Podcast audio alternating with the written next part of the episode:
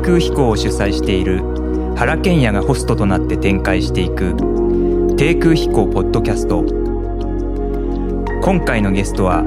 海洋生物学者の藤倉勝則さんです。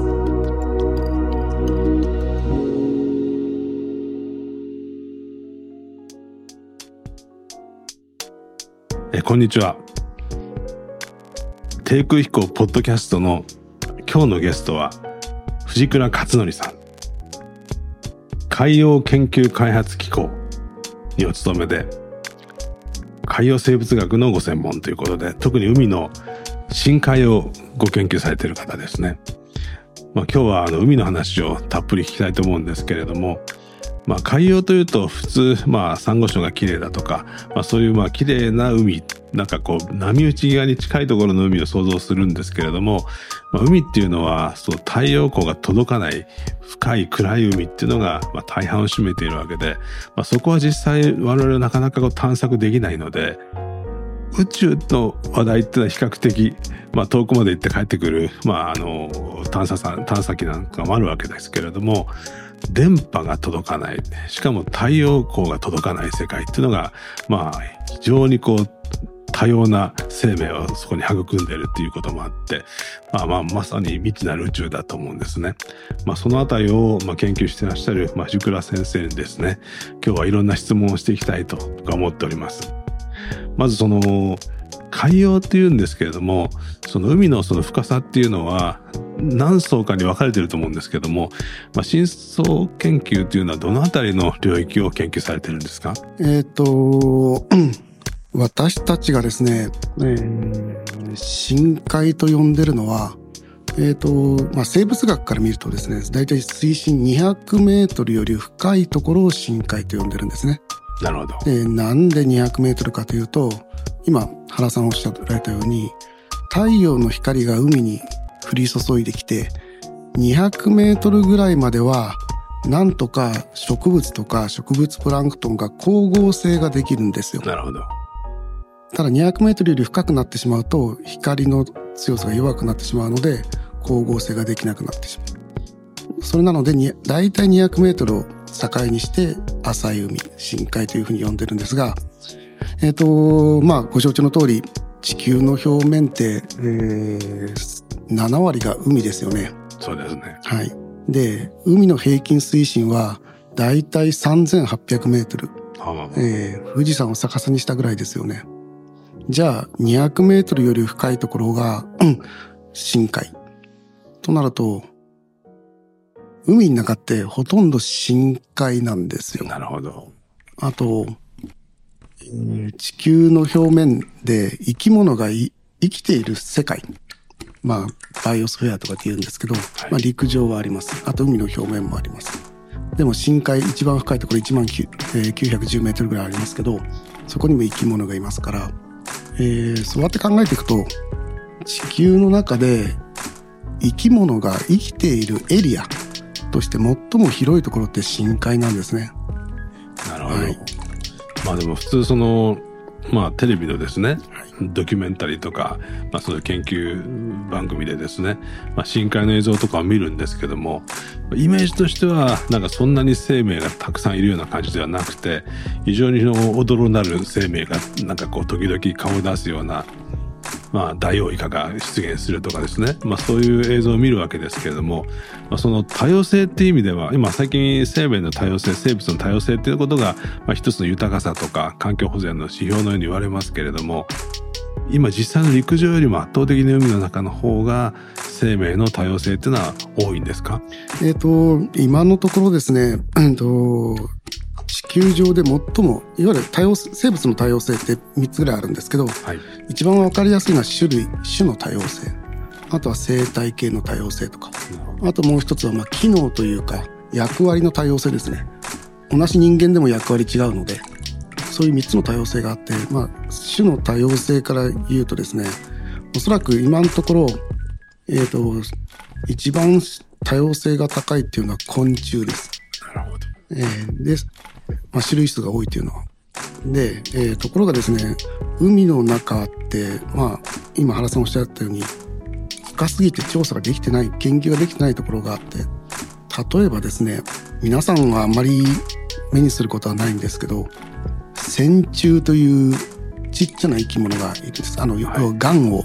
はいはいはい、あの検出しますよみたいな最近使使われるやつなんですけど。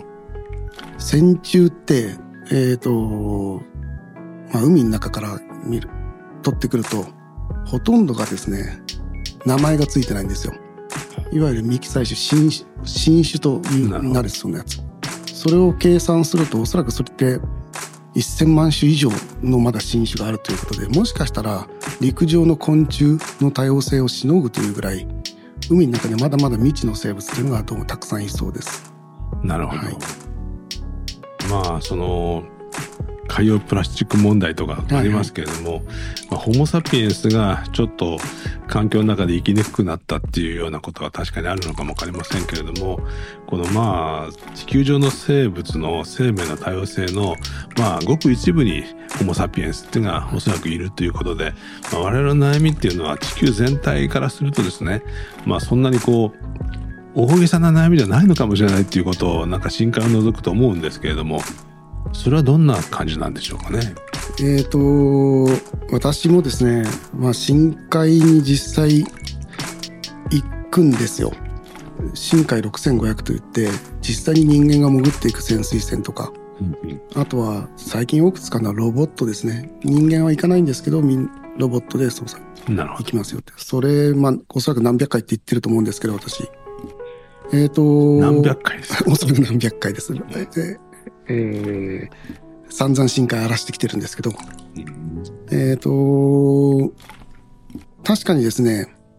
一見すると、人とは無縁の世界というふうに思われ、そう思われるかもしれないんですけど、そこには、えー、やっぱり多種多様な生命の息吹が感じられると同時に、えーと、ただ残念なことに人の影響というのも、ま、何百回深海に行ったところ行って必ず見るのがゴミです。どどんなに深いところでもゴミはあります。で今、えー、原さん海の生き物の深海って生き物少ないんじゃないのっておっしゃられたって確かにそれは正しいんですね。あのー浅い海とか陸上とかに比べたら、えっ、ー、と、生物、生き物の量、バイオマスって言うんですけど、例えば1平方メートルあたりに生き物の重さどのくらいいますか？って言ったら、おそらく深海って1グラム、だいたい1グラム、1円玉1個ぐらいなんですけど、一方で種類数って、えー、これ生き物のグループによるんですけど、水深1000メートル2000メートルぐらいに一番種類数が多い種の多様性が高くなるものがあるんですよ。うん、えっ、ー、と軟体動物貝の仲間とかあとミミズの仲間とかそういうものって結構深い海の方が量は少ないんだけど種類数は多いという傾向がありますね。なるほど。はい。まあそういう生き物が全く太陽光の届かないところで、まあ全く暗黒のままで生物発光もせず暗黒の中でうごめいてるんですか？いや生物発光はします。ほとんどの生き物が、えーと、生物発光するんですね。あそうなんです深海では光っていうのは、えー、非常に重要な、まあ、武器通信手段もしくは餌をおびき寄せる手段として使われてます、はあ、ですので私たちがもうロボットで潜ると分かんないんですけど深海6500その前にあったのは深海2000というもので潜っていくと、えー、最初ですねもちろん浅い海では明るいわけですよ。でさあ潜りましょうってなるとだんだんだんだんと潜っていくんですけどまあどっちかというと昼間から夜に向かっていく一瞬で向かっていくんですけど途中に夕方になって夕方夜になると大体 1,000m ぐらいでそんなそのぐらいから外潜水船の窓から外を覗くと青白い光がポッポポッポ光るんですね。これ水の中にはマリンスノーという、まあ、プランクトンの死骸があってそこにいろんなバクテリアがついてるんですけど、それが結構発光するんですよ。っていうと夜空の中の流れ星とは言わないですけど砕ける星の中をずっと深海に潜っていて深海生物のおそらく8割ぐらいから8割以上かねは何らかしらの発光をするということになってますね。なるほどね。はい。まあ今おっしゃったマリンスノーですけども、うん、まあ生物の死骸とか、はい、いろんなものがこう砕けて細かくなって、はい、ずっとその、まあ、重力に従って海底に向かって落ちていくというまあ深海はその海流はねその横には動くけども上下にあんまり動かないっていうふうにどっかで読んだことがあって、うん、ですからまあ海の中での物質移動っていうのはそのマリンスノーが結構その表層から深海に落ちていく動きとしては、まあ非常に重要なんだっていうことを読んだことがあるんですけども、まあ、そういうことなんですかね。はいまず、えー、基本的にマリンスノーは重要です。あと確かに、えーと、垂直の混合って起こりにくいんですけどそれも場所によりきりなんですよ。えっ、ー、と世界のの深海の海水が作られるところっておそらく2箇所ぐらいしかなくて、うん、海水が作られるところ。深海の水が作られるところって、うん、大西洋の北側、まあ、グリーンランド沖と南極のあたり。っていうのは海水が冷やされると冷たくなるので冷たくなると水って重くなりますからそこから深海に流れ込んでいくんですよ。それがあの地球っていうか世界一周ぐるっと回って時にはその浅いところまで湧き上がったりするんですけどこれ熱塩循環って言って、海水が地球を一周旅してくるんですけど大体これ1,000年から2,000年で一周してくるっていう。深層海流って言われてるんですね。おっしゃる通りなるほど。あそれをまあ海深海の海水が作られる場所作られる場所ですね。なるほど、えー、で、まあ、おっしゃるようにマリンスノーってやっぱりとっても重要でえー、ある意味マリンスノーがたくさんあるところほどその下にいる生きる生き物ってたくさんいるってか言っていいと思います。例えば 日本って親潮と黒潮が流れていて、はい、黒潮って栄養分がないんですよ。うん、南から来る。で親潮って栄養分がたくさんあるのでどちらかというと北の方流れてる親潮の方がマリン植物プランクトンがたくさんできるのでなので、えー、その下には生き物がたくさんいてあと豊かな漁場って結構北海道とか三陸とかそっちありますよね。なるほどなるほどそういうところが多い。で南の海黒潮、まあ、沖縄ハワイもそうですけど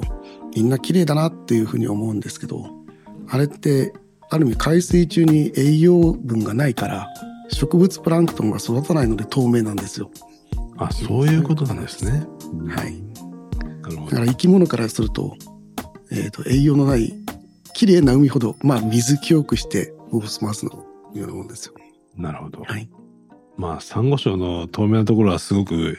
養分豊富に見えますけど実際はそうじゃないんですね。ええ、でもサンゴ礁はまさに不思議でえー、そんな栄養がないのになんであんなに豊かな生き物がいるんだっていうのはとっても不思議なことなんででサンゴ自身が作り出す栄養というか、まあ、粘液とかいろんなものを放出するんですけどどうもやっぱりサンゴって他の生き物を支える重要な役割してますねっていうのが最近の経分かってることだと思います。なるほどまあ、そうするとその、まあ、生命の連関というか、はい、まあ、その役割分担というのはまだ精密に分かっていないっていうことなんでしょうかね。そうですね分かっているものとは、まあ、どこまで細かく理解するかにもよりますけど、はい。まあ、サンゴもまあ、僕は本当にテレビのドキュメンタリーを見るぐらいの知識がないんですけども、うん、なんかまあ、25度か26度ぐらいになってくると、うん、その、それに達した最初の大潮の時に一斉に産卵するっていう、うね、まあ、その映像はすごい綺麗ですよね。綺麗ですね。だからその、まあ、まさにその海洋を見るって、また、まあ、ちっちゃな小魚の卵とかもね、その受精卵がずっと、まあ、受精卵の分割を始めて、神経板ができてみたいなことをこうテレビカメラでずっと撮って、その中にこう生命がいっぱいできて、それがわーっとこう、小魚がその海中にこう、まあ、海落とされてですね、それがこう群れになってビーッと動いていくみたいなことを見ると、まあ、まさにまあ美しい生命だと思うんですけれども、でまあそれはまだ表層の問題でそれがどんなふうに海の中とつながってるか、まあ、さっきのマリンスノーですけども、まあ、先生の本とか読むとクジラがですね、死ぬと。まあ、クジラっていうのが、あの、遺体になるとですね、ずっと海の底に沈んでいくわけですけども、その、まあ、死んだクジラの、まあ、骨がいろんなところに点在していて、その、まあ、芸骨生物群衆って書いてありましたけども、クジラの骨に、まあ、いろいろ密集して生物がこう、まあ、一つの村というか社会を作っていてそれがこう点在して、まあ、海底の世界をこうつなげていってるような、まあ、そんな記述があったんですけども、まあ、そういう世界観でよろしいんですかね？はいえーとまあおっしゃるおっしゃるようにその芸骨生物群衆ってとってもユニークな生物群衆というか生態系なんですけど、えっ、ー、と、そのお話をするにはちょっと前段階があって、はい、えっ、と、深海でですね、えー、世界で深海の生物の研究ってもうかなり昔から行われてる、行われて、行われてるんですが、まあ、最大の発見って何かっていうと、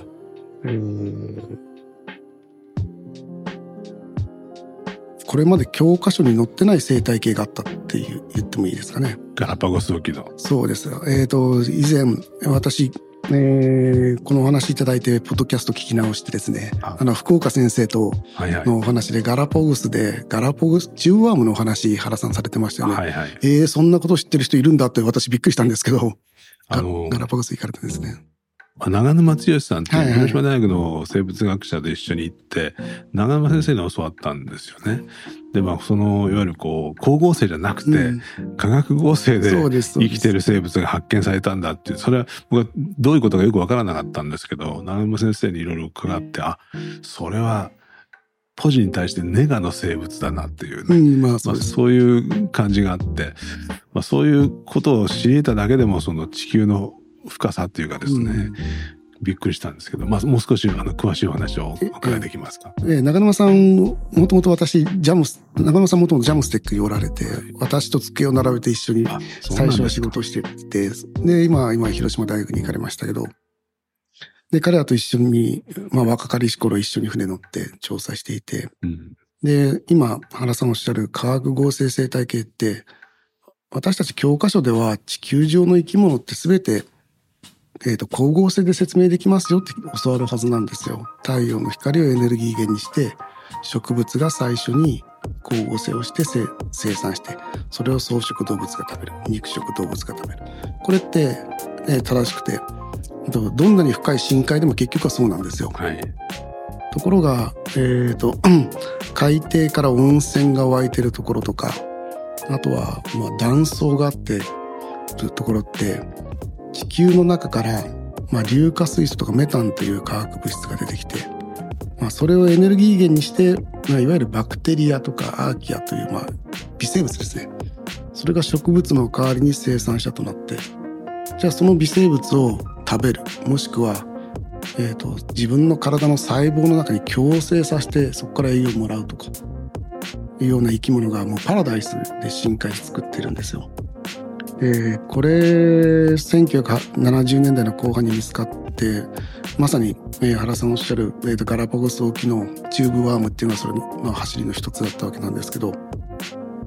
うん、太陽の光をエネルギー源にしないで地球の中の化学物質をエネルギー源にする。あとは植物じゃなくてそういったバクテリアとかアーキアといったものが最初の生産者となる。もう生態系とか食物連鎖の常識を覆す発見があってじゃあ地球って2つの生態系で動いてるんだねということが分かってっていうのはまあ深海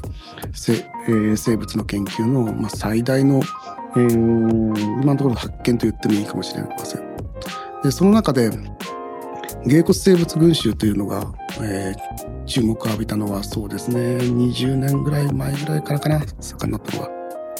っていうのはその化学合成生態系とか生物群衆って、えー、地球上の、まあ、プレートの境界域に大体でできるんですよ。新しく海底ができるところとか、はい、古くなった海底が沈んじゃう場所。それがまあなんていうかなスポット的にできるんですけど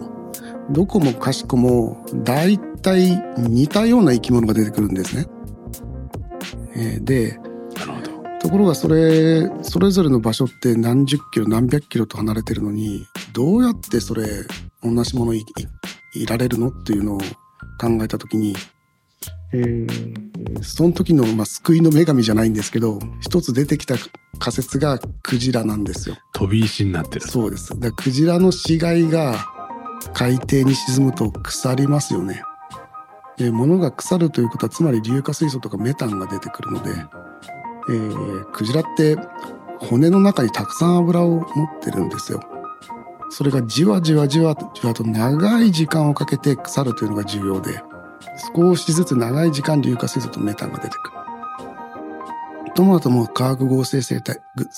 化学合成生態系ができる条件が整う。でクジラって地球上にたくさんいますから、えー、それが深海に沈めばじゃあ他の化学合成生態系をつなぐ、まあ、飛び石ですよね。その中継基地になるんじゃないの？というような仮説が当時提唱されましたね。うん、はい、まあそのある海溝っていうかねところでできてる、うんまあ、チューブワームですかそれと同じ全く同じものが日本海近郊にもあってっていうような、はい、なぜかっていうことですよね。まあ、種類は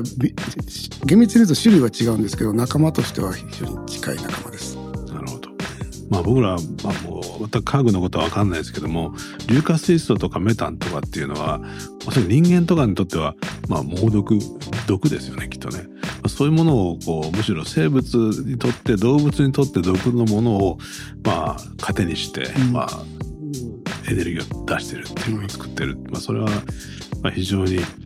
あ、それによって、まあ、また話が飛躍するんですけども木星とか土星の衛星の氷の覆われた衛星の中にまあ、海があってその中でおそらくその化学合成系の生物が発生してるんじゃないかみたいな。太陽系の中にも生命がすでにいるんじゃないかみたいなことが最近はまたこう想像され始めてるっていうんですけどそういうことなんですか？はいそうその通りですね。っていうのは深海でその熱、まあ、海があって、えー、熱水？熱水、はい、えー、硫化水素とかメタンが湧き出すような現象がある。例えば海底火山があったら、生命がいるということをこの深海から分かったわけですよ。つまりモダンアナログとしてですね。じゃあ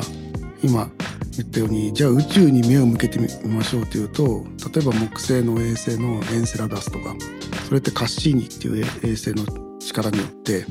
えー、まあ表面は氷で覆われてるんですけどどうもその氷の下に海があってしかも氷の隙間からは、えーと、間欠泉のようにポンと出てそれがどうも熱水を示していてじゃあ海があって熱水があるんだったら地球だって生命はいるんだからそこに生命がいてもおかしくないよねだからこれまではおそらくそれが見るまではおそらく私たち子供の頃見て見ていたっていうかイラストで描かれてた宇宙人って、まあ、タコだかイカだか分かんないわけわかんないものだったじゃないですか。きっとある程度科学的な根拠のもとにきっとこういう生命いるんだねっていうことが描くことができっていうのは一つ要は地球外生命に迫るということまでで言ってるのが今の深海生物の研究の大きな貢献の一つでもありますよね。うん、なるほど。まあそうやってそのなんていうかこう深海の底を覗くことによって何が見えてくるかっていうとなんとなく宇宙が見えてくる感じがするんですよね。だからこう私もその最初はプラスチック汚染、まあ、このこの話も後半したいと思うんですけれども。あの、まあ、プラスチックの汚染の話で海底を覗いたつもりがなんかこう地球物理学を見てしまうっていうか、つまりこう地球のセンターコアには何があるのかとか、マントルの対流がどうなってるのかとか地殻の変動プレートテクトニクスがどんな風になってるのかっていうことから生命の形っていうのがこう形作られてくる。そこにプラスチック汚染を重ねるっていうのがですねなんとなくその希薄になってきて、まあ、もちろんプラスチック汚染は深刻な問題でこれはまあ、今後後半ちょっと先生にまた伺いたいところでもあるんですけれども、まあ、少しそのまあ、目目先の海岸線のプラスチック汚染の問題と、まあ、地球全体に対するその、まあ、汚染物質のこう不縁不縁っていうかそういう問題とまた少しその視点が違うっていうか引いた目でまた見ていく必要があるのかなと、うん、まああの非常に感じたんですけれどもね。そうですねまあある意味例えばもし宇宙人がいるとしたらプラスチックといえでも所詮地球上で作られたものが循環してるだけというふうにしか見えないかもしれなくてそれはちょっとですね見方によるよるそれを私たちはどこまでなんていうかな客観的に普遍的に科学的に説明できるかということにかかってると思いますけどね。ただ、はい、ただ深海今深海から宇宙を覗くみたいなお話になりましたけど私なんかが深海に潜っていくとなんか深海生物から人間見たらどうなんだろうというふうに思う時があっておそらく彼らから見たら私たちの方がよっぽど不思議なんですよ。っていうかある意味間抜けに見える。深海って普通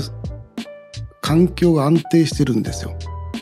ずっと暗い水温もほとんど変わらない。ところが人間がいる世界って明るさは変わる気温は変わる。いろんな環境が変動してそのそれに合わせた生活をしなくちゃいけない。なんてめんどくさいことやってるんだろうときっと深海生物は私たち人間のことを知ったら言うんじゃないかなと思ったりししてます。まあそうですね。まあ人間っていうのもまあなんていうかこれは長沼さんが本の中で書いてましたけども、うん、まあ世代交代していく時にもういらなくなった抜け殻を次々に脱ぎ捨てながら世代交代をしていくんだけども人間っていうのはその脱ぎ捨てられた方の抜け殻の方を本体と思って間違って生きてる 生き物だ。つまり私っていうのはそっち側の抜け殻の方に思ってしまうっていうことですよね。まあ、ひょっとすると、私たちみたいな考え方でいくと、その生命に終わりはなくて、果てしなく続いていくっていうことが一つの性の形なんだろうと思いますけどもね。だから、まあ我を思うとか言ってしまったところにこう抜け殻のに対する未練が世界観を歪めてるのかもわかんないっていう気がしますよね。なるほど。ちょっとでは休憩をして5分ほど休憩します。